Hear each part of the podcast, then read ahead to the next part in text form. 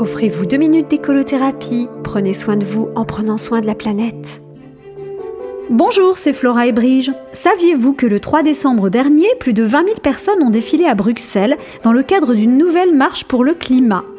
Si vous me demandez si j'y étais à cette marche, je vous répondrai que j'étais au courant, mais que j'étais déjà prise. Ou plutôt, j'utilise le mot prise pour le jeu de mots avec le courant, mais j'étais plus exactement ce jour-là déjà occupée à planter des arbres. Je ne dis pas ça pour me dédouaner, Bruxelles étant en zone Schengen, mais franchement, quand on plante un arbre, le but c'est l'enracinement et peut-être une certaine verticalité que je ne retrouve pas durant les marches pour le climat. Quand je participe à ce genre d'événement, c'est bien de l'horizontalité, de la fraternité et des échanges que je recherche.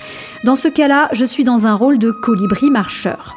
Oui, déambuler dans les rues d'une mégalopole est tout aussi utile que de faire des allers-retours à la rivière avec son petit bec de colibri pour éteindre un feu de forêt. Chacun sa méthode, chacun son itinéraire, chacun son plan de vol.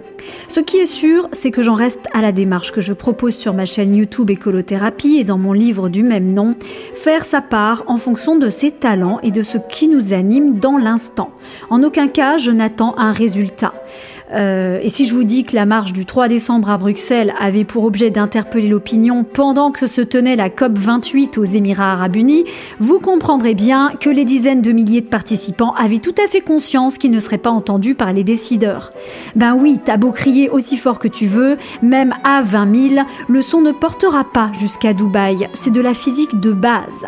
Mais parlons plutôt physique quantique. Et qui sait si ces échos, par un effet boule de neige, n'auront pas tout de même un effet sur le climat.